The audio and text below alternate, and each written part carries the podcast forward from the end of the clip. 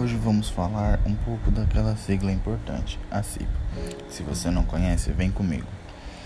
A CIPA, Comissão Interna de Prevenção de Acidentes, ela tem como objetivo prevenir acidentes e doenças decorrentes do trabalho, além de tornar compatível a realização dos serviços profissionais com a promoção da saúde dos trabalhadores. A CIPA traz um resultado muito importante para a produtividade, aumentando a motivação dos profissionais e reduz o índice de acidentes e doenças ocupacionais.